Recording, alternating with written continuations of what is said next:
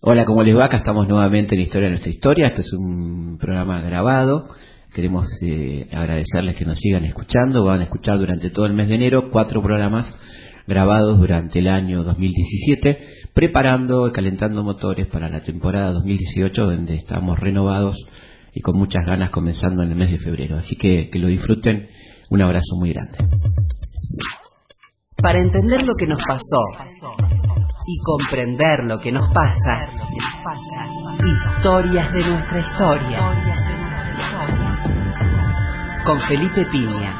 Historias de nuestra historia. Aquí, en la radio de todos. En la radio de todos.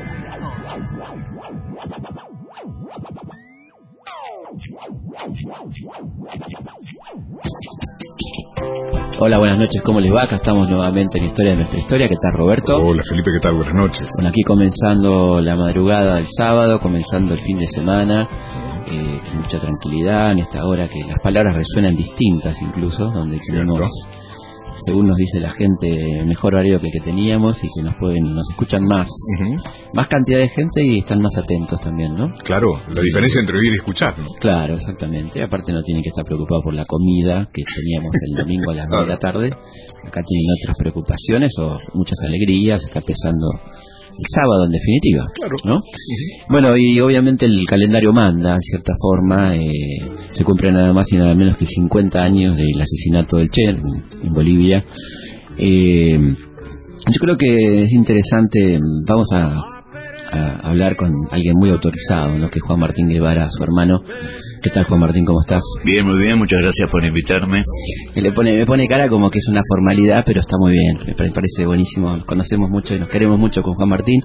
Y creo que es interesante eh, empezar por una cosa que, que se habló mucho en estos días lo anacrónico que resulta el Che para algunos, ¿no? Digamos, este, hablar del Che a 50 años. Yo creo que no es no es anacrónico en absoluto, sino que los valores de hoy en día quizá este, le eh, llame, mucho la atención a un personaje como el Che. ¿no? Creo que no tiene nada de anacrónico, ¿no? es una, una personalidad muy interesante, muy muy rica, como iremos viendo eh, casi en primera persona, podemos decir, este, a través de la generosidad de Juan Martín.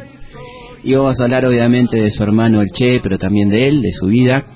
Y vamos a empezar me parece que cronológicamente hablando un poco de la familia, cómo era la familia Guevara, ¿no? ¿Cómo era esa familia? Bueno, este, hay como una especie ya de, uno de los tantos mitos que, ha generado la personalidad de Che es el mito de la familia aristocrática y oligárquica, ¿no? Eh, y que lo, han sustentado varios biógrafos, este, eh, que se les ocurre que, que no era posible, no es posible que una persona normal, de una familia normal, salga un, personaje de esta naturaleza. Y que eso, ese concepto es muy interesante, ¿no? No no pudo haber surgido nunca de los sectores populares o medios, digamos. medios, no es posible. Imposible. Tiene que ser siempre alguien de la casta, digamos. Sí, Entonces, era eh, a mí me, me, suena me suena mucho a, esto de un Robin Hood, ¿no? Que un día dice, ay, los pobres, qué mal que están, vamos a ayudar a los pobres. Entonces, este Robin Hood, de una familia, ¿verdad? a ayudar a los pobres. Pero siempre tiene el respaldo de los campos, las vacas, la fábrica, el petróleo, no sé, alguna historia eh, de mucho dinero. Una red, digamos. Algo que lo sostiene siempre, ¿no? Este, bueno, nada más inexacto que, que este tema. Primero que la oligarquía eh, supone, y no solamente supone, sino que la define, el poder y el dinero. Claro.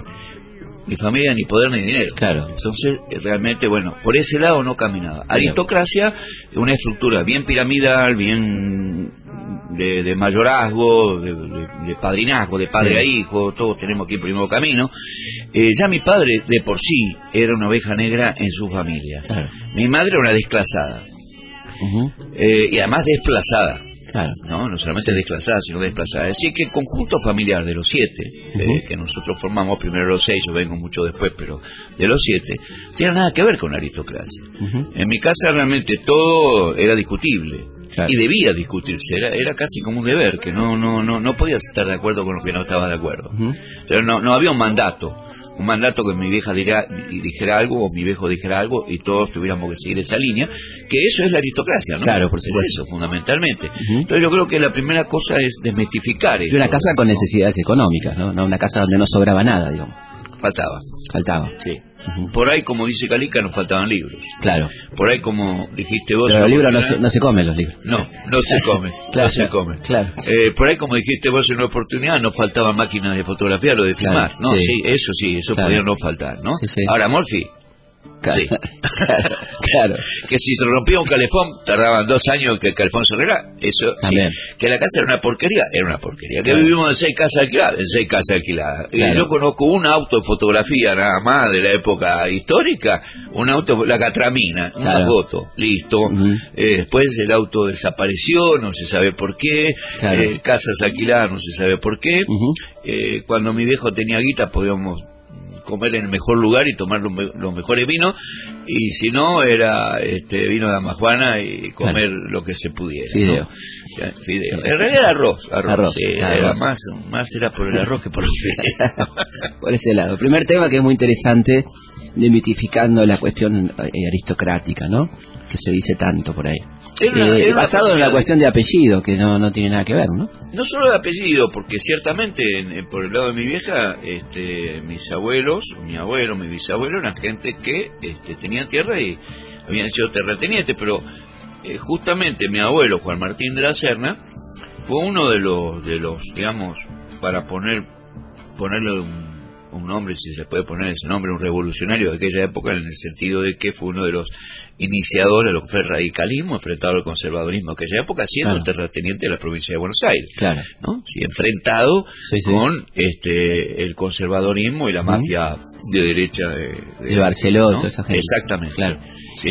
Entonces era un abogado progresista, si se quiere llamar de aquella Claro. época. Entonces ya de por sí había como cierta semilla en la familia de disconformidad con determinadas cosas que Mm. venían de la Claro. historia, ¿no? Ajá. No hablemos de mi viejo, que directamente mi viejo era una oveja negra, era un vividor de la noche, era un tanguero, ¿no? Claro. Eh, Nada que ver este, con lo que se podía considerar este, un, un, digamos, un participante de, de- de la estructura de poder. ¿no? Claro. Eh, y siempre sin plata y siempre rebuscándosela para tener un mango y eso es lo que nos enseñó siempre, ¿no? Es decir, ir adelante, eh, buscar nuevas cosas, Ujú. él siempre estaba en las nuevas cosas, Claro. nunca las concretaba, pero siempre estaba en las nuevas cosas. Un buen, un buen día, digamos, de García Márquez, ¿no? Un poco así, ¿no? Así, una cosa, un, alguien, y además inteligentísimo, Claro. tipo una gran inteligencia, un artista, un dibujante, un pintor, dibujante extraordinario, Ajá. caricaturista de los mejores que yo Mirá. he visto. Pero nunca Claro. este, La guita no, no aparecía. no y además siguiendo o sea insistiendo sobre eso para para algo no Claro. la guita no la guita aparecía y desaparecía hasta Claro. ahora así como aparecía Claro. ¿Y desaparecía qué tenía, qué tuvo Ernesto de cada uno de ellos? ¿Qué te parece? bueno yo pienso que la la este la inteligencia es ADN eso Mm. nadie puede conseguirlo por fuera de lo que ya trajiste no Eh, y creo que mi viejo y mi vieja los dos participaron con lo que tenían como gente inteligente. Eh, mi vieja una disciplina eh, tremenda, una ética en el sentido de que se tiene que ser mejor, pero siempre el mejor con las mejores armas y las armas transparentes. Mi viejo también participaba en que había que ser el mejor. Las armas podían ser otras, no, no era tan Sí. exigente en que las armas fueran éticas, sino que que ser mejor, ¿no? Este, y yo creo que de ese, de ese soñamiento, de esa cosa del sueño, del poeta, de- de- de- de- del artista que tenía el viejo, del inconstante también, pero de siempre la búsqueda de lo nuevo, eh, del sueño, yo creo que de ese lado sacó Ernesto eso, de los sueños. Del lado de mi vieja, los, hacerlos realidad los sueños, ¿no? Claro. Es decir, la practicidad, la disciplina, la investigación, profundizar, Eh, estar en las cosas, estar en, en- en el tema de la gente, la no discriminación. Mi viejo no era, mi viejo no era discriminatorio, era abierto. Era abierto pero a su manera, ¿no? No, no era que luchara por la no discriminación, sino que era abierto porque era abierto. Mi Claro. vieja, no, luchaba por la no discriminación, ¿no? Eh, cuando me preguntaban si mi vieja era feminista, porque dicen por ahí, bueno, que la vieja fumaba, eh, manejaba automóvil, ah, usaba pantalones, tenía pelo corto, a la garzón, como época, yo si, si era feminista. Digo, no, mi vieja, no, nunca se planteó ser feminista. Claro. No, era como era. Claro. O sea, en todo caso, si las mujeres querían imitarla, que la imitaran, pero no es que ella eh, luchaba por los derechos de la mujer, no, era era como era. Claro. Y, y, este, y y realmente era una persona, una personalidad muy muy fuerte la de la vieja. El viejo también, pero cada uno, a veces como familia, ¿no? Por lo menos yo he pensado que, que encontrar uno del otro, ¿no? Claro. Este, seguramente la contrariedad, pero eh, y la inteligencia, el sentido del humor, Claro. sentido del humor, Sentido del humor era, sentido fuerte, ¿no? ¿Eh? Ah, en, en los dos sentidos del humor fuerte. Fuertísimo, en los Claro, dos, en los dos. Eh, en, en- en mi vieja cáustico directamente. ¿no? Que es lo Claro. que heredó Ernesto. En mi viejo un sentido del humor mucho más activo y, y flotante, ¿no? Más, más tanguero. Más tanguero. Claro. En mi viejo era un tanguero, Claro. sí. Ujú. Ideológicamente, ¿cómo, ¿cómo eran ellos? ¿Qué pensaba cada uno? ¿Cómo eran sus ideas? Bueno, esta, esta cuestión de la, de la inconformidad, ¿no? El disconforme, esta cuestión de, de- de la búsqueda de lo nuevo, de lo distinto, esto, esto no es así, lo otro no, esto no sirve, esto sí sirve. Esto mi viejo este, lo, lo- lo tuvo en, en el sentido eh, frente a lo que fue toda la etapa del desarrollo en Europa del, del- del nazismo y del musolinismo, es decir, Claro. del fascismo, ¿no? Fueron, fue netamente antifascista y antinazi mi viejo y con mi vieja generaron en Córdoba justamente un, un inicio de, de una de una organización antifascista por eso cuando la derrota de la República Española muchos de los españoles fueron para Córdoba y tomaron contacto con Claro. ellos porque ellos eran parte de Manuel de Falla, por ejemplo. Sí, Manuel de Falla, la familia eh, Córdoba, la familia Córdoba, no, la familia González Aguilar y otras familias, Claro. ¿no? Este, pasaron por allí, incluso uno, una familia que después un compañero estuvo en Cuba trabajando mucho tiempo, o sea, mucha gente militante, Claro. eh, militante de la República Española, Claro. de distintas áreas. No era, por ejemplo, los González Aguilar era hijo de un contraalmirante médico, que era uno de los pocos, poquísimos militares que habían sido de la República. La República, claro. Sí, por Claro. supuesto, cuando cae la República tiene que salir. Seguro. Eh, entonces, esta, este antifascismo y este eh, antimilitarismo, tanto mi vieja, después de haber estado eh, años como pupila en, en- en un colegio este, católico, eh, lo que tenía era directamente una, una enemistad con la estructura eh, eclesial. Claro. No con el pensamiento cristiano, sino con la estructura. ¿no? Sí, sí, sí, sí. Y mi viejo con los militares y, Claro. con, y con la disciplina. Claro. Mi viejo, ya de por sí, por indisciplinado, no podía Ujú. entender. O sea, hablaba de los militares como tipo que se despierta a las 6 de la mañana para no hacer nada. ¿viste? Claro. O sea, este, este era el concepto de un este eh, de un oficial militar. O sea, el inútil que se despierta a las 6 de la mañana para hacer ejercicio. Claro. nada, ¿no? Más adelante para hacer algunas cosas que no eran solamente un ejercicio. Claro. ¿no? Sí, sí. Este, pero eh, quien tenía realmente así una concepción mucho más definida respecto de la discriminación o no, respecto de lo popular, era mi vieja. Ajá. Por ahí venía la cosa. Sí. Y yo creo que por ahí es por donde... Ernesto. Claro. Por ahí, y también yo creo que hay una, una condición, una circunstancia y condición, ambas cosas, que nos ponen a nosotros, a partir también de la inconstancia de mi viejo, en la situación de no tener un lugar donde nosotros decimos somos de acá. Claro. ¿no? Cosa empieza en Misiones, sigue Rosario, termina Buenos Aires, va para Altagracia, después Córdoba, Buenos Buenos Aires, y mientras tanto Ernesto circulando por cualquier lugar del mundo. Claro. Porque al final, este, eh, ella lo dice. Hay una, de una transhumancia, digamos. hay una transhumancia. Claro, sí. claro. Y eso también, el, el más transhumante, eh, eh, fue Ernesto, pero además el más transhumante desde un punto de vista de andar por abajo, no por arriba. ¿no? La transhumancia Claro. de ir a los hoteles de, de cinco estrellas. No, no, no, claro, De sí, andar en los de, de menos de media estrella, Claro, digamos. sí, ¿no? o sea, sí. en- en- andar mangando de acá para allá. Cuando ellos salen con la, con la moto, con, con Alberto Granado, el, el objetivo es llegar a Estados Unidos se rompe la moto por Chile, siguen haciendo dedo en balsa de 20 maneras. Cuando llegan a Venezuela, eh, a Caracas, eh, por una cuestión de relación familiar, había unos tíos que tenían una empresa de eh, este, despachantes de aduana. Y entre esos clientes que ellos atendían, había gente que criaba caballos de carrera o caballos, buenos caballos Sí. aquí, y los mandaban a Estados Unidos. Entonces había un, un avión especial, porque tiene Claro. que ser un avión especial para llevar un caballo. Claro. Y entonces estando en Caracas él se contacta con estos tíos para ver si podía ir a Estados Unidos de garrón. Claro. Por supuesto, de garrón. con los no caballos. Con los caballos, sí, Claro. con los caballos. Claro. No sé, dándole de comer, qué sé yo, cómo se la rebuscó Sí. para que le dieran el- la posibilidad de, ir en avión. Y allá fue. Claro. Por digamos, cumplir con su objetivo de llegar a Estados Unidos. No llegó en moto, pero Claro, llegó. claro. ¿no? El objetivo estuvo cumplido. Ya estuvo poco tiempo en Estados Unidos, ¿no? 15 días. Claro. Y escribió una carta que yo no la puedo encontrar. La quiero encontrar, pero no la puedo encontrar. Yo estoy empeñado en buscar muchas veces documentos antes de decir, bueno, Claro. esto es real. Ujú, Pero escribió una carta en la que eh, dejaba trascender que no le gustó, que no la pasó bien. Claro. ¿Por qué? No sé, pero este, sé que esa carta estuvo y ahora es tan difícil encontrando esos documentos, muy difícil. Seguimos con Historia nuestra historia conversando con Juan Martín Guevara, el hermano del Che, en estos 50 años, el aniversario de la muerte de Ernesto Guevara. ¿Vos qué edad tenías cuando él se va? Cuando él se va por última vez, Sí, por última vez, que Sí. es el segundo viaje. ¿no? el segundo viaje, y yo tenía 10 años. 10 años. 10 años, sí, y lo veo recién cuando tengo 15. Claro. Eh, fueron 5 años, más de 5 ¿Y el vínculo con- tuyo con él cómo era antes de su partida? ¿Cómo? Y era un vínculo de, de- de- del pibe, el pibe chiquito con el hermano mayor. sí, este, pero él como hermano mayor tenía una actitud que no era la actitud esa de, de, de- de mandón, ¿no? Sí. Sino de compañero, ¿no? Claro. Eh, de- de- Con yo a pinche. veces- eh, con Con- pinche. Yo a veces pienso, ¿no? Como, eh, este, como, por supuesto, no, no, después no hubo otros hermanos menores al lado mío como Mm. como este hermano Claro. menor.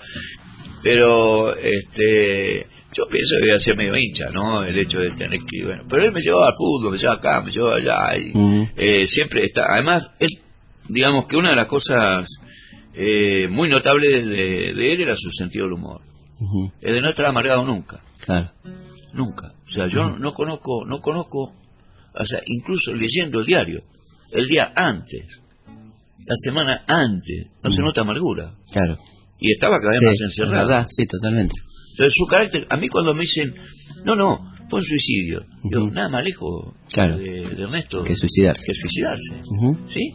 Entre suicidarse y asesinar, yo creo que elegí asesinarse Claro. toda la vida. Claro. O sea, el- su, su, este, su espíritu y su decisión iría adelante, no, no, no auto. auto- Claro. eh, Y eso ya se veía, digamos, en ese momento, cuando, cuando vos... Totalmente, Ujú. un tipo que nunca, nunca tiene una, no, no lo habías amargado. Eso sí era un tipo, a veces callado, observador, y cuando decía algo generalmente estaba diciendo algo que era provocador, algo que Claro. estaba generando este, una situación en la que, en la que no era un- una nada, ¿no? Claro. Eh, ese y siempre andaba en cosas, qué sé yo, historia. El otro día estuve con una amiga de aquella época de mis hermanos, de mi hermana, sobre todo Ana María, y entonces recordábamos cuando se pusieron con otros a, a hacer un producto que se llamaba Vendaval. Ujú. Vendaval era este, Gamexane, Un insecticida, ¿no? Sí, claro. insecticida para cucaracha, y entonces ella tiene la cajita original. Qué alucinante, Sí. Vendaval se llama, la cajita original. Y bueno, ahí estaban en el... En el Que era un garage, ¿no? Un garage. En el garage de casa, un olor insoportable a la mesa. Este, y bueno, imagínate, como negocio no, no fue para adelante. Ah, ahí no. era igual a mi viejo, Quedó ese, negocio no caminó. Vendaval no anduvo. No anduvo, vendaval. Otra vez que fueron y compraron un zapato en una, en un, había una zapatería que vendió todo el resto que le quedaba. Este, y entre esos zapatos quedaron zapatos impares. Y entonces, ¿qué hacían con los impares? Pues empezaron a buscar rencos. Claro. el zapato, el zapato, y le vendieron a un, a un, a un carpintero que vivía a la vuelta, tenía un carpintero en la calle Paraguay, y le fueron a ofrecer, el carpintero se quedó tan loco que le compró, le compró el zapato. O sea, bu- busca, busca vida. ¿Eh? Busca vidas. Totalmente, Claro. totalmente. eh, se embarcó en, en este en barcos de mercantes como enfermero, Ujú, con los cuales llegó a Centroamérica, a Trinidad y a lugares petroleros, porque eran petroleros, Claro. y al sur, este, también a la zona petrolera sur de Comodoro. E hizo dos o tres viajes como, como enfermero, además del primer viaje que hizo con la bicicleta con motor por todo el norte, eh, que después, bueno, la, la fábrica sacó un Un aviso, ¿no? un aviso, ¿no? Por- con- claro, 4.500 kilómetros con, el Claro. mismo, con el mismo motorcito era para Ey, sacar ¿qué te un aviso. Claro, totalmente. este, después este, la moto, bueno, a dedo cualquier cantidad. Es decir, siempre anduvo, andaba, y siempre que andaba, además andaba entre la gente de abajo. Claro. Su tendencia siempre fue conocer la gente, pero además la gente de abajo. ¿no? ¿Qué pasaba cuando llegaban cartas de él a tu casa? Cuando estaban en el segundo viaje, el definitivo, digamos, ¿no? Bueno, las cartas él generalmente las, las mandaba desde como para no gastar guita, porque generalmente se ve que no tenía, entonces las mandaba de un consulado. Claro. Entonces venían a veces cinco o seis cartas que él ya había escrito, pero Claro. entonces las tenías que leer cronológicamente. Claro. Podías leer la última. la fecha, ya. que- este, y mayormente las cartas a mi vieja. A mí eran un saludo. Y claro, lógico. Este, a Ana María también otro Claro. saludo, muy poco, por ahí alguna carta seria. Claro. Mi viejo y mi vieja. A mi viejo para provocarlo. Ah, sí. Sí, sí. Y a mi vieja era un poco más para para mm, un poco yo diría estar juntos, ¿no? Este, Ujú. trasladarle cosas, Claro. acercarla a Cercanía. Ah, cercanía. Sí. Ujú. Sí. ¿Y a tu hijo para provocarlo por qué? Porque eso.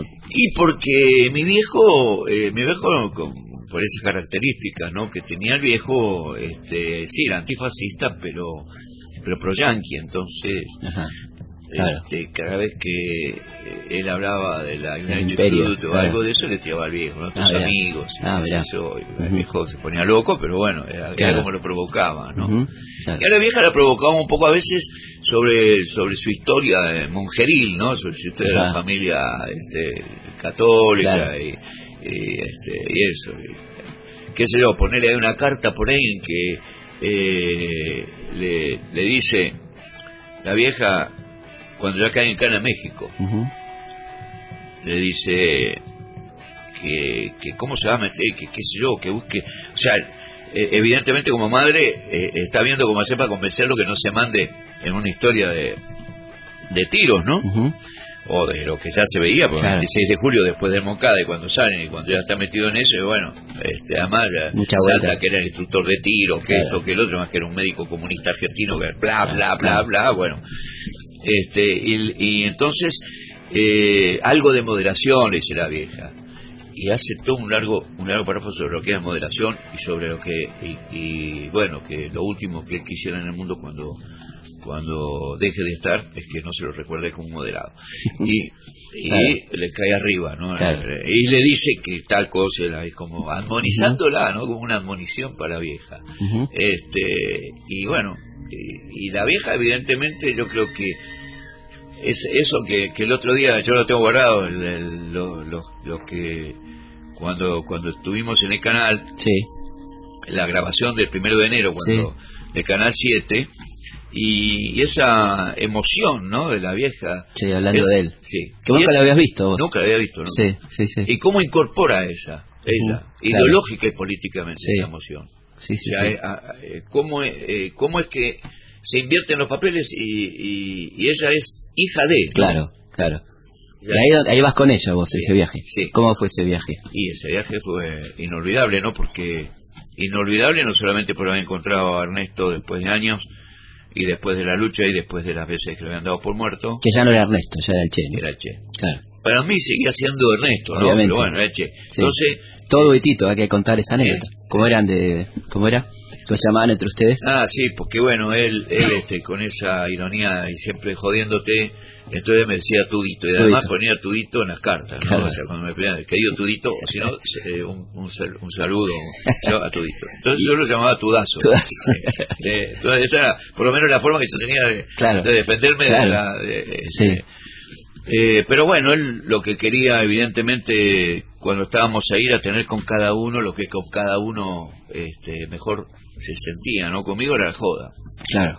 Después Claro. hablar de cualquier estupidez. Pero aparte vos tenías 15 años, era 15 claro. años, Claro. sacaba, la, sacaba la boina y empezaba a hablar de boludeces. Claro, Entonces, obvio. eh, y yo también. o sea, Lógico. ahí él dejaba de ser comandante y listo. Claro, y, buenísimo. a los dos. O sea, Claro. ya volvíamos a ser hermanos. Ahora, cuando ya había gente, ya no. Claro, por supuesto. El comandante. Claro. No podías hacerle chistes raros. Claro.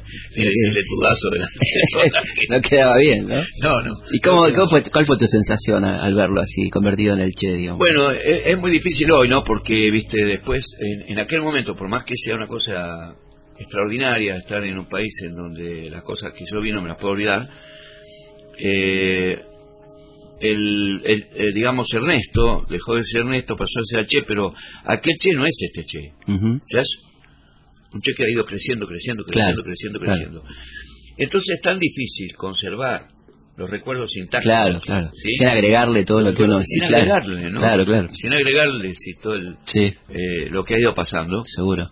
Eh, que, eh, por supuesto, yo digo, para mí es- era mi hermano, pero también era mi compañero, mi referente, Ujú. era mi referente de los años 60. Claro. Yo participé y viví eh, la revolución cubana este, en la calle, Claro. en la lucha estudiantil y después en la lucha ya no tan estudiantil. Claro.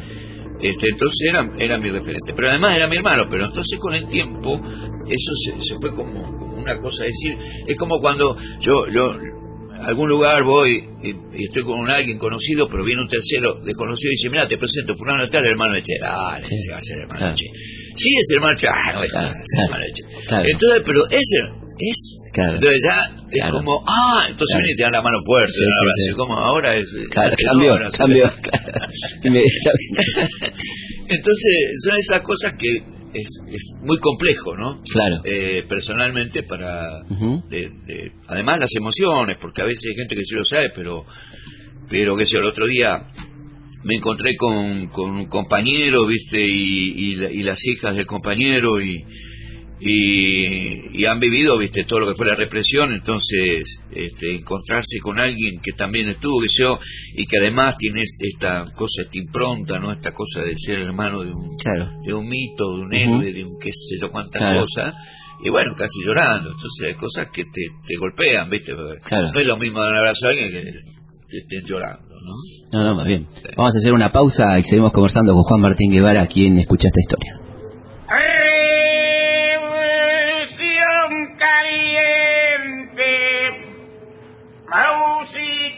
Para los dientes, azúcar, clavo y canela, para rechinar la muela revolución.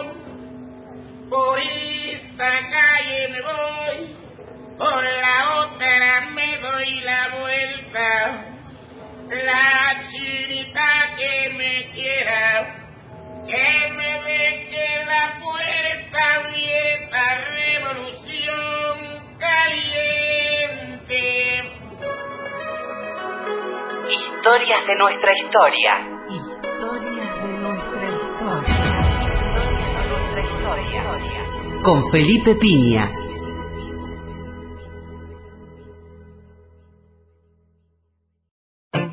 Dudas, sugerencias, comentarios.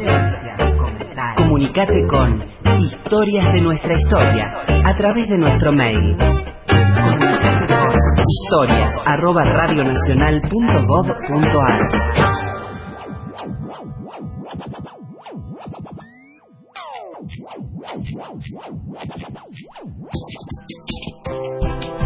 Seguimos en Escuchar esta historia con Juan Martín Guevara. Estamos hablando de tu llegada a Cuba cuando vos tenías 15 años, apenas producía la revolución, y ya Ernesto era el Che, y esas sensaciones tan particulares que, que tenés y que, como bien decías, tratás de no contaminar de alguna manera con el paso del tiempo y el engrandecimiento de la figura, ¿no?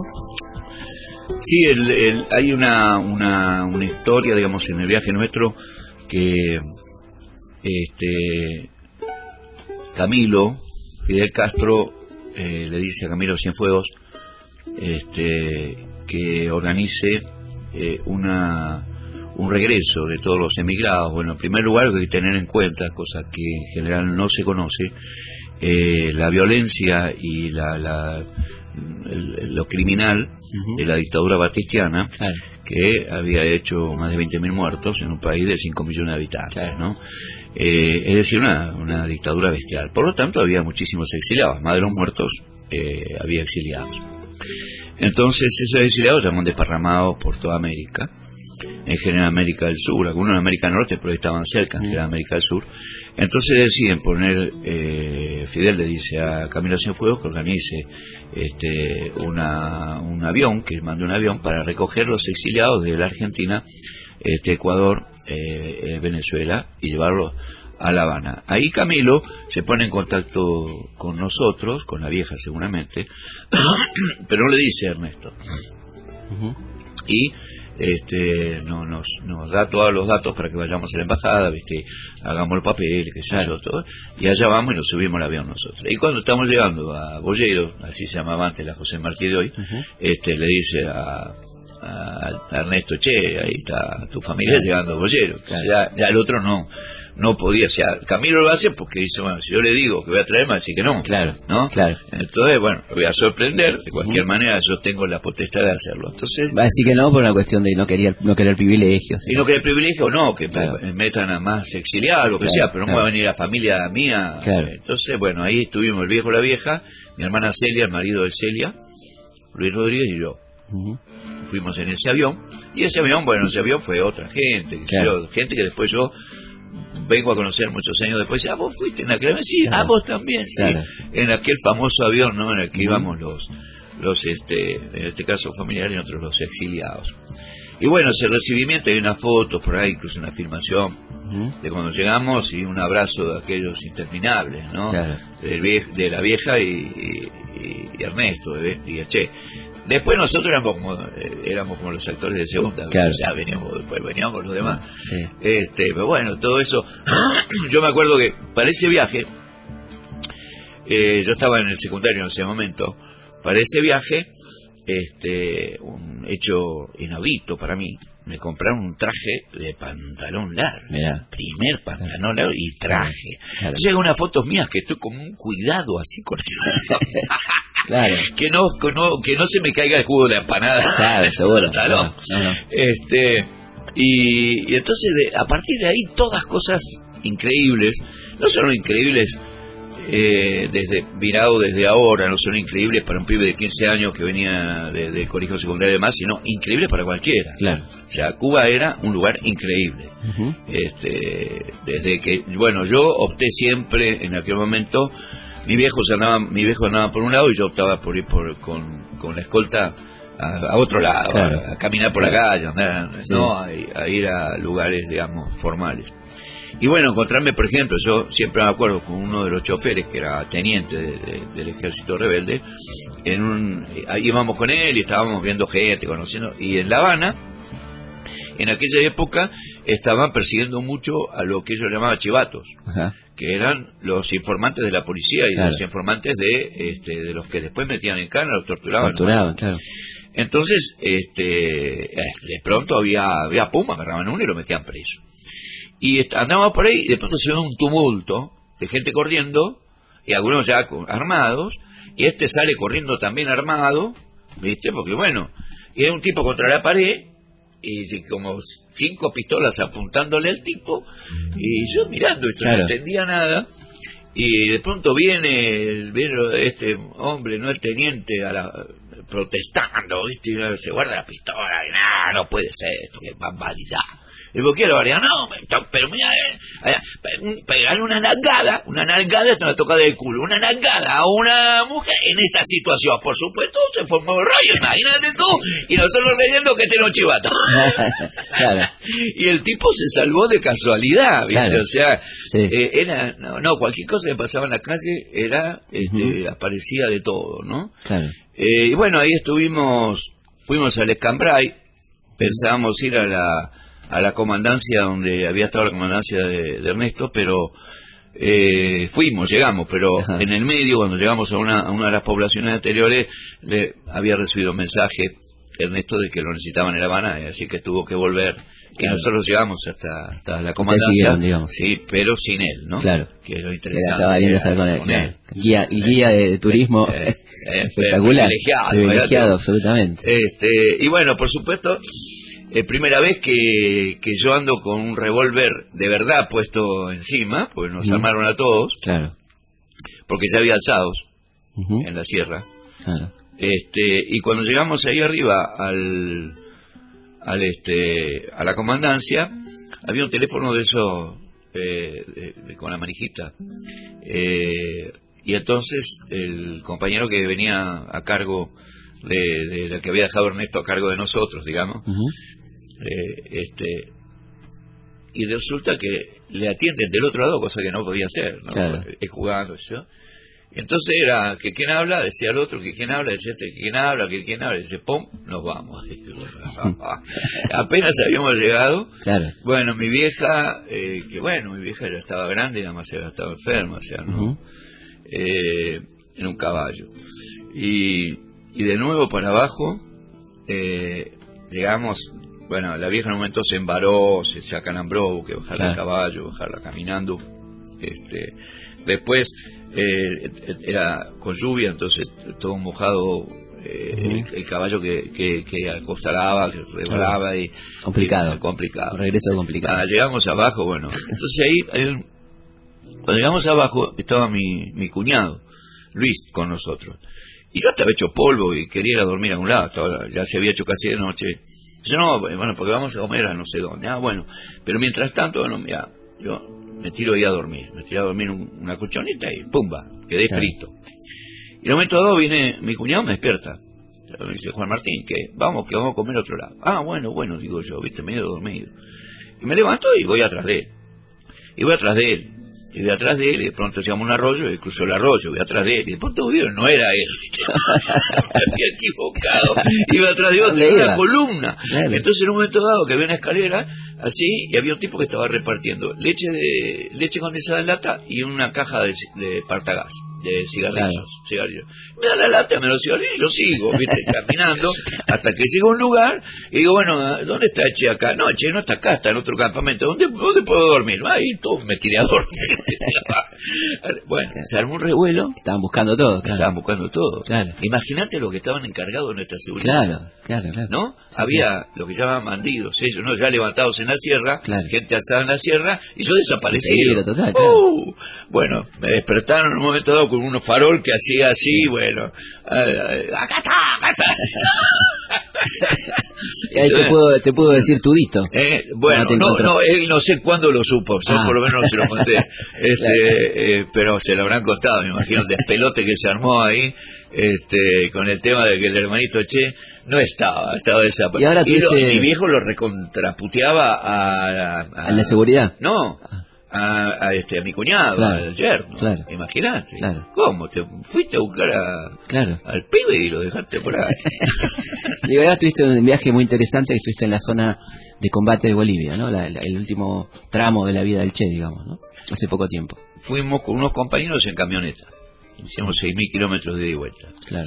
hasta la higuera. Y bajamos, bajé con mi hija y otro compañero.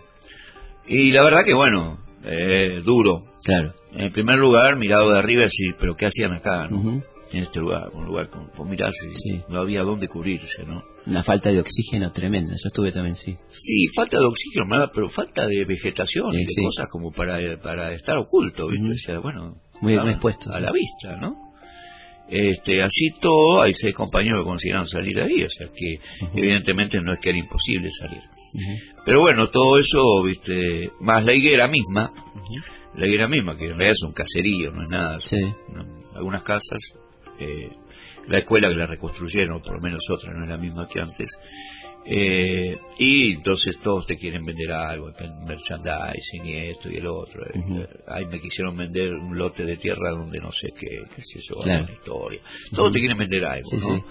Eh, y si no te quieren vender algo está el tema de San Ernesto de de ¿no? el que va a pedirle al santito eh, que la vaca tenga más, más terneros, que eh, no sé, Claro. el campesino de ahí le va a pedir cosas a Ernesto. Y la verdad que este, incluso en una, en una entrevista que mencioné, y que a mí me sorprende porque el Che vino aquí a, a entregar, a dar, y no, no, todo esto que viene a pedir y a vender, pues, eh, ¿no? No está. este no, eh, no no cayó de todo bien en la zona mi, Tu comentario. mi comentario. Este pero era un comentario salido realmente Claro. de, de- de- de adentro no toda la sinceridad del mundo. Este después en Valle Grande eh, ahí con el Chato Peredo eh, estuvimos en el mausoleo es el lugar donde recuperaron los cuerpos de los compañeros que estaban enterrados Sí. en una fosa común. Y ahí se hicieron la excavación, lo, la le pusieron una, una, una cerca de- de hierro y, y ahí se hacen actos. Realmente algo este, muy, muy emocionante porque... Y, y entonces ahí estuvimos hablando sobre la posibilidad, ya lo habíamos hablado antes, de hacer en ese mismo lugar un, una, una escuela, de, una escuela gabarista, pero, un- pero que no sea de turismo que vengan y se van, sino que realmente estén allí eh, estudiando y estén un tiempo prolongado en cada año, ¿no? Ujú.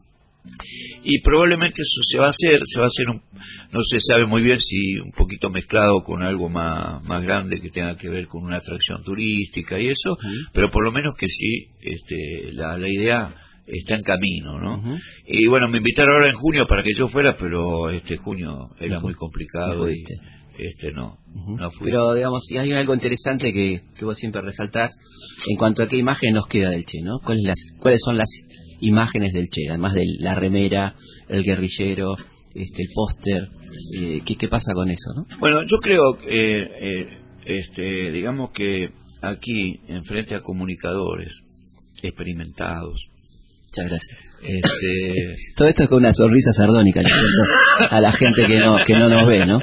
Bueno, sí. Este, no, no, pero bueno, sí. este, comunicadores. Después los sardónicos a lo mejor puede ser experimentados, pero comunicadores. Claro, comunicadores, comunicadores. Seguro, sí, eso seguro. Este, y además con una flor de audiencia, además en una radio muy buena. Entonces es, es, este importante. Yo en este último tiempo me he tenido que convertir en un comunicador. Uh -huh y estudiar el tema de la comunicación por mi propia actividad de hablar. Claro. Pero además, porque he estado eh, de alguna manera eh, investigando y estudiando en cada etapa cómo se trató la figura de Che. Uh -huh.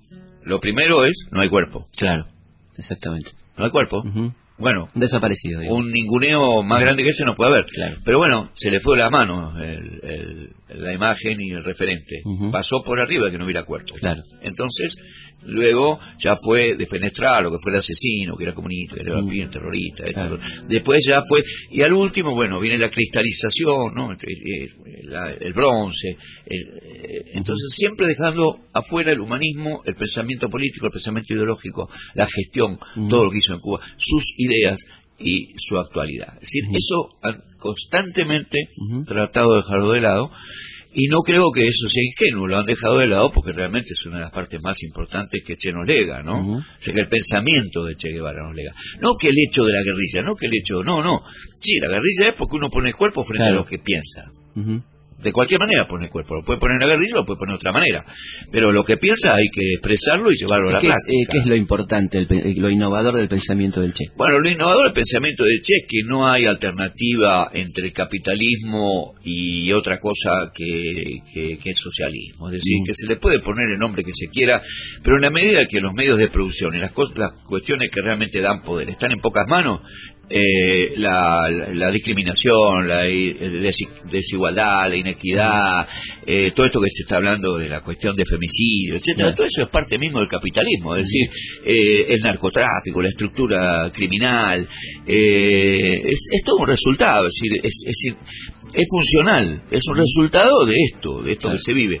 Entonces, aquello que él plantea de que en la medida de que esta desigualdad esté garantizada en el tiempo. De esta manera, bueno, en última instancia siempre va a haber esta situación en uh -huh. la que estamos. Situación, por ejemplo, estaba hablando hoy con algunos compañeros, la cantidad, eh, eh, digamos, cómo han crecido las villas uh -huh. en el conurbano, uh -huh. en cantidad de gente, en porcentaje. Uno dice, bueno, sí, hay una inclusión, sí, pero también hay una exclusión. Bueno, ¿y la exclusión por dónde viene? Y por el mismo lado. La exclusión viene por el lado de aquellos que tienen un trabajo negro, aquellos que esto, aquellos que lo otro, los que están afuera, afuera, y en realidad no están afuera del sistema, están dentro del sistema, pero el sistema los margina, uh -huh. lo necesita marginado.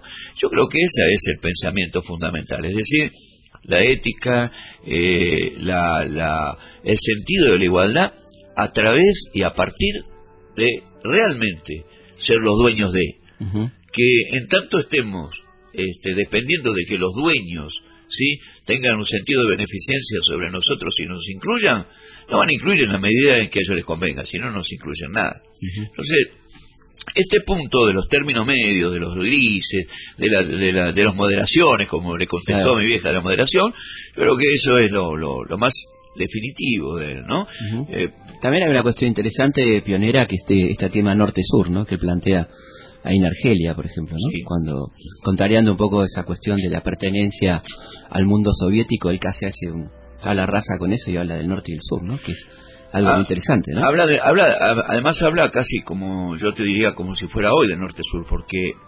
eh, probablemente hay partidos, hay partidos, hay eh, este eh, países que están en el hemisferio norte, pero que, pero que viven como si estuvieran en el hemisferio sur. sí. Entonces, Hoy más que nunca. claro, Mm. él está hablando ahí del subdesarrollo del tercer mundo. Claro. ¿sí? Y cuando él va al África, en realidad, cuando él va al Congo, el asesinato de Lumumba y, y la intervención belga eh, ah, hicieron que hubiera una, una actividad militar, guerrillera, por parte de, miliciana, por parte del pueblo congolés, a, a donde él fue realmente a apoyar a, esa, a ese sector, que en definitiva ese sector no funcionó, que ese sector decepcionó o defeccionó, no Sí. sé cómo decirlo, entonces él sale del Congo. Pero la idea de que el- la política de, de lo que lo- luego se llamó socialismo real, es decir, Europa Sí. Oriental y China, este, eh, en cuanto a cómo era su apoyo al tercer mundo, cómo era su apoyo a la liberación, tanto del neocolonialismo como la liberación de nuestros pueblos, era incorrecta. Claro. Eh, lo definió y se definió, creo que también de acuerdo con, con la, los directivos, la dirección cubana, con Fidel, en que había que desarrollar la revolución porque aquello si no se caía. La coexistencia pacífica favorecía al ¿Y imperialismo. te parece que le hicieron pagar un poco eso en, en Bolivia? Que la, la negativa del Partido Comunista Boliviano a colaborar tiene un poco que ver con eso también. Bueno, eso está claro, ¿no? La negativa del Partido Comunista Boliviano a colaborar, este, en realidad disfrazada de que no era posible que viniera un extranjero a Bolivia A comandarla. eh, a comandar lo que es en Bolivia cuando yo soy boliviano y soy Claro. el jefe del partido. Eh, eso en realidad era una cubierta este, para eh, no decir que no estaba de acuerdo. Claro. ¿sí? que no era esa la- el objetivo eh, comunista. por digo, teniendo en cuenta la verticalidad de los partidos comunistas boliviano y argentino, eso venía de Rusia. Eh, no solamente eran el argentino y el, Sí, y el la mayoría, boliviano, era claro. la mayoría. Entonces, este, lo- el, el, digamos, el iconoclasta o el, el partido iconoclasta, el partido que había sido primero siendo 26 de julio, después siendo este, el Azor y, y después siendo el PUS y por último siendo el Partido Comunista, es decir, después de Claro. cuatro etapas venía a ser el. Partido Comunista Cubano, era evidente que era un heterodoxo. Claro. Era evidente que venía a romper con una cantidad de cuestiones. Entonces, eh, era una pastilla difícil de deglutir, Claro. ¿no? Pero incluso para Fidel. Bueno, no había, o sea, era una cosa estar ahí en el medio, ¿no? Ujú. bueno, esto es lo que quiero, pero esto es lo que puedo. Claro. Este, y el, el que quedaba más, digamos, en, en la escena era Che, Claro. con este pensamiento, mucho más después de Argel, Claro. y después de haber escrito la Tricontinental, haber escrito los dos, tres, mucho Vietnam, haber escrito el tema de la, eh, la crítica al manual de economía política, en la cual ya preanuncia ¿sí? que la Unión Soviética camina al capitalismo. y Entonces, esto creo que es lo que lo decide tanto a Fidel como a Che, a que la revolución hay que desarrollarla entre los países que necesitan hacerla y no esperar que caiga el capitalismo y el imperialismo como si fuera una cosa, digamos... Que hasta el eh, momento no ha caído. No. El otro cayó, pero este, Sí, no. sí, efectivamente. Eh. Hay un chiste cubano, los cubanos son siempre toman las cosas, Claro. le ponen humor. Entonces hay un chiste cubano que dice, hace años, ¿no? Decía cuando eh, ya se cayó la Unión Soviética, dice, no, no, este, eh, dice, eh, el imperialismo está al borde del abismo. Entonces, claro, uno se sorprendía. Claro. Está mirando como si hizo pelota abajo el comunismo. ¿no? está. Entonces era así. Absolutamente. Este, eh, todo este pensamiento yo creo que yo decía ayer no Eh, en una en una conversación aquel aquel etapismo aquel etapismo del que Ujú. se hablaba en aquella época en Sí. los 60 60 hoy es el poquitismo Claro. el que poquito a poco vamos a llegar ¿viste? Entonces bueno es más o menos lo mismo pero puesto en hoy entonces yo creo que el pensamiento este pensamiento que uno dice en extremista etcétera etcétera es un pensamiento real y concreto. ¿sí? Eh, no es un extremismo Claro. es una concepción de cómo y de qué manera salir de esta situación, Ujú. este, en donde seguramente los poderosos no van a decir por una decisión propia, este, bueno, ahora Vamos a repartir. vamos a repartir todo, Sí, sí, sí. Ven- vengan, hacemos una cooperativa. No ha ocurrido, ¿eh? No. ha ocurrido hasta el momento. Bueno, Juan Martín, muchísimas gracias por acompañarnos. No, por favor, gracias a Ha ustedes. sido un gusto. De querer de cantar sufro disnea, bastante más allá de los tu sombra brilla hoy en la pelea mayor de la conciencia y las razones. Por ti canto de pecho, como el sueño en que giro y leve, como a un respiro. Por ti adelanto trecho a lo que falta en tono y canto Historias de nuestra historia.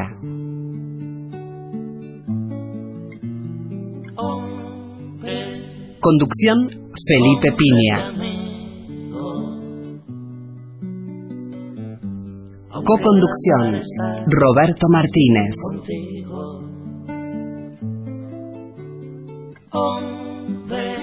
Archivo Mariano Faín.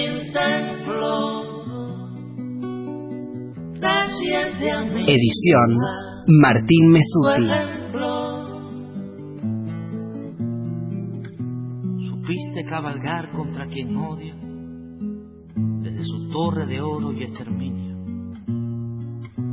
Pero en mi parecer te dio más gloria el alma que tallaste a tu dominio. La medicina escasa, la más insuficiente,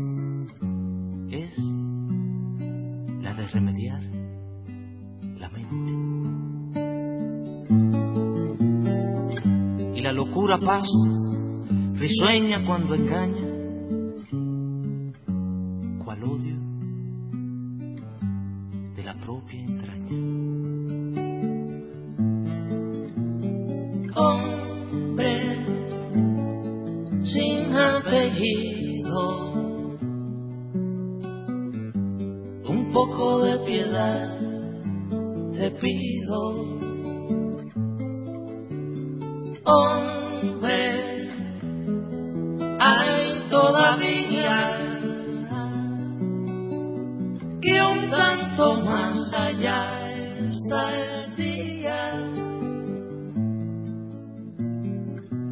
de la melena inculta a la calvicie del número inicial al incontable desde la tumba hasta la superficie. Tras breve veinte tan multiplicable llega un canto alado de fiebres de la infancia, me brota la invención del anciano. Y entero y mutilado, furiosamente a besos te doy mi corazón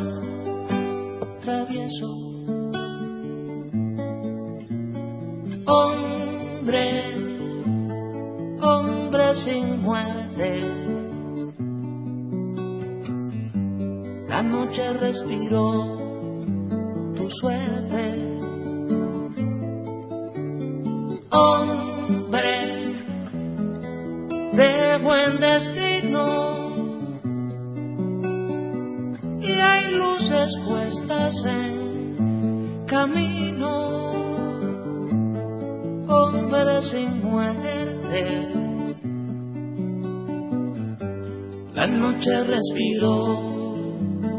tu suerte.